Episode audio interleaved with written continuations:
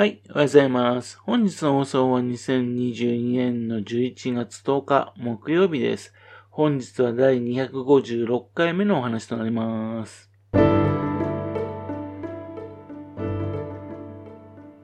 このチャンネルは福島県郡山市在住の特撮アニメ漫画大好き親父のぴょん吉が響きになったことをだらだらと話をしていくという番組です。そんな親父の独り言を気になりまして、もしもあなたの心に何かが残ってしまったらごめんなさい。悪気がなかったんです。不幸にもこの番組に興味持ってしまったら、ぜひ今後もごひいきのほどよろしくお願いいたします。須賀川市の市民交流センターてってにですね、ウルトラセブンとウルトラマンゼロが来ましたね。今月末でね、終了しますウルトラマン AR スタンプラリー in 福島2022のイベントの一つですね。10月29日からですね、11月20日までですね、期間限定でですね、3.6メートルの立像が立っているんですよ。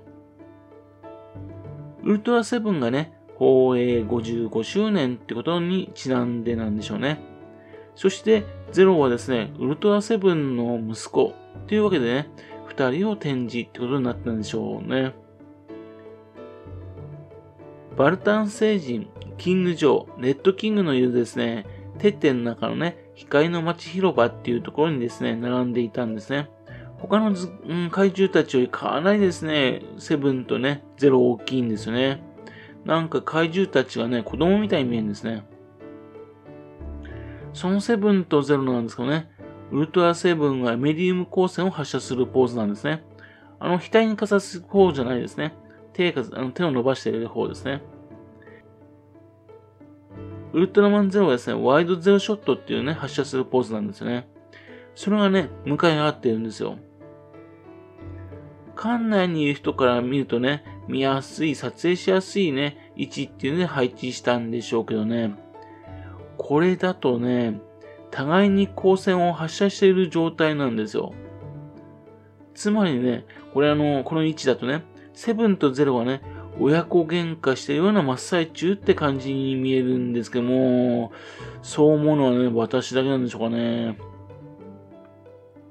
ちょうど位置的にですね、レッドキングがですね、えー、やめるよって感じで、ね、止めに入ってる感じなんですね。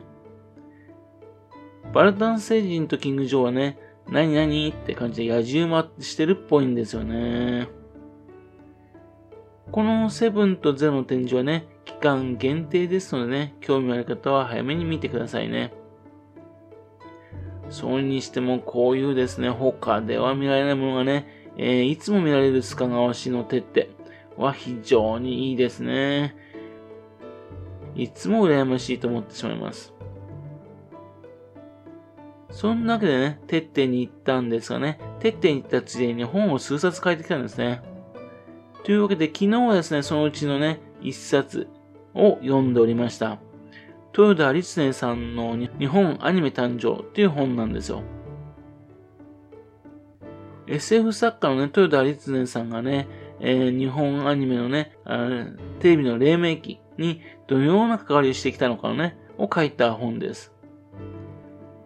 弁声出版っていう本ですか、出版社ですかね。そこから2020年の8月に発行された本なんですね。先ほど言いましたようにですね、豊田律音さんはですね、黎明期のテレビアニメにね、深く関わった方なんですね。鉄腕アトム、エイトマン、スーパージェッター、宇宙少年ストランなどのね、シナリオだとかね、SF 設定、そういったのに深く関わった人なんですよ。それがね、どのように関わってきたのかっていうものの仕事ができて非常に面白いんですね。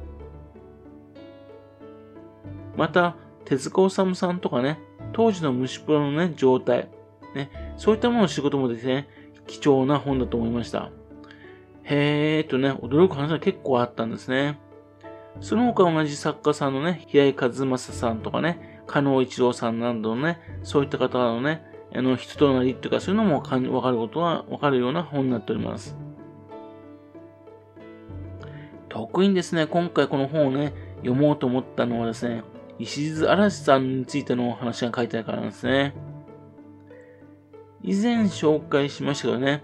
石津嵐さんっていうのはね、福島県のいわき市小名浜出身の方なんですよ。虫プロの動画部のところでですね、文芸課長として活躍した後ですね、虫プロ解散後、えー、少年向けの SF 小説、それからと時代小説のね、作家となった方なんですね。昨年亡くなりましてね、もう本人からですね、当時の話を聞くことはできないんですよね。豊田有常さんはね、その石津嵐さんとね、かなり深い関係ですしね、家族ぐるみの関係だったみたいですね。この本にはですね、人物として写真が出てくるのはね、SF 関係の人が多いんですけどね、アニメ関係はほとんどいないんですよ。アニメ関係で出てくるの、写真が出てくるのはね、石津嵐さんの娘さんの声優のね、石津彩さんとですね、その後、石津さんと離婚されてね、元奥さんのね、アニメーターの石津節子さん。そのお二方だけなんですよね。そんな写真があるあることからもね、えっ、ー、と、石津さんとね、親密な関係だったってことがわかります。豊田さんがね、石津さんと初めて会った時のね、印象とかも書いてありましてね、どのような人なのかなっていうのがね、分かってね、面白いですね。また、あのー、虫プロの文芸家っていうのがね、あったっていうんで、その課長さんやってるって話でしたけどもね。でもそのメンバーっていうのね、石津さん、豊田一年さん、それから辻正樹さんだけだったっていう話なんですよね。これも驚きました。そしてその3人が3人ともですね、全員プロのサッカーになったってのもすごいですよね。その他ですけどね、豊田悦音さんがね、宇宙戦艦ヤマトのね、SF 的の、SF 設定、それに関係する経緯だとか、それでも書かれているんですよね。そして以前からですね、謎あったですね、どうして豊田悦音さんがね、宇宙戦艦ヤマトの小説を書かないでね、石津嵐さんがね、小説を書くことになったのか。それともね、この本に書いてあるんですね。そして、えー、豊田律音さんが原案、そして石津嵐さんが書いた、その宇宙戦艦ヤマトの小説をですね、えー、プロデューサーの西崎さんがね、どのように対応していたのかっていうのもね、分かって面白いですね。また、あのー、現場で深く関わっていたね、豊田律音さんがね、宇宙戦艦ヤマトの原作者は誰かってことについてね、コメントをしているのもね、それもね、まあ貴重だなと思いましたね。それと、後半の方でですね、豊田有常さんがね、作った株式会社、ね、パラレルリクレーションっていう会社があるんですが、そこがね、きっかけとなりましてね、えっ、ー、と、ガンダムだとか、ダンバインだとかね、パトレーバーだとかね、多くのね、アニメ、ね、そういったのに関係したりとかね、誕生させたりね、いろいろな話が書いてあるのも面白かったです。というわけで、アニメについてね、いろいろとね、この本を通じて知ることができて面白いと思いましたね。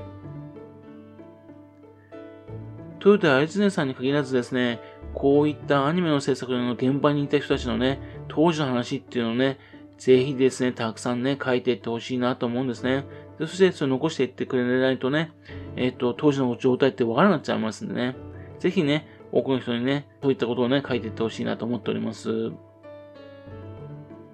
はい。それではまた次回よろしくペンキションとの話をお付き合いくださいね。本日もお聴きくださいまして誠にありがとうございました。